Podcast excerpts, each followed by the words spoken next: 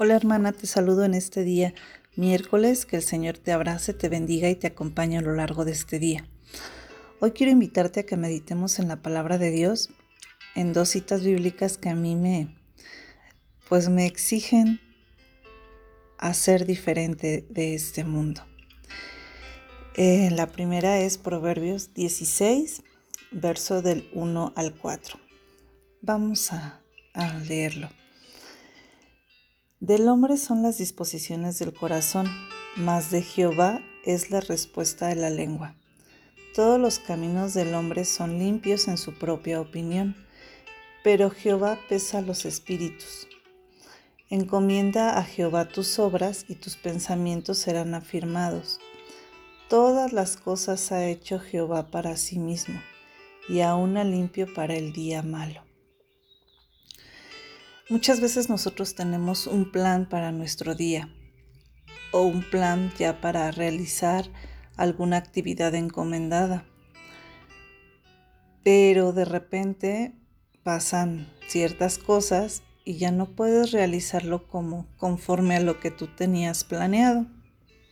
Y esto es porque aún en nuestro desorden de ideas, el Señor ya hizo las cosas para sí mismo y para hacer su voluntad perfecta en nosotros. Nosotros pertenecemos al Señor.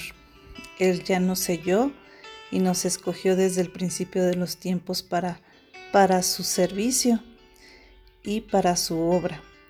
Entonces, aunque nosotros queramos salirnos y hacer nuestra voluntad, Él nos va a utilizar para la obra de su mano. La segunda cita a la que quiero que me acompañes está en Efesios 5, versículo 15, y dice, Mirad pues con diligencia cómo andéis, no como necios, sino como sabios, aprovechando bien el tiempo porque los días son malos. Y en estas dos, en estos dos versos, en estas dos lecturas podemos ver que tenemos nosotros la opción de encomendar al Señor nuestros caminos para que Él nos acompañe y nos guíe hacia dónde debemos dirigirnos. Y la segunda es tomar la decisión de andar con diligencia. Pero para tener diligencia tenemos que estar encomendados al Señor, porque de Él viene la guía de su Espíritu.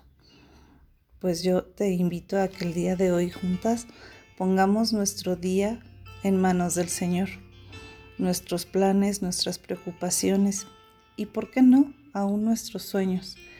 Que sea Él que nos guíe, que sea su Espíritu el que nos lleve a que nuestro día sea conforme a su voluntad y de esta manera va a ser pues un día perfecto, ya que Él será el que afirme nuestro pensamiento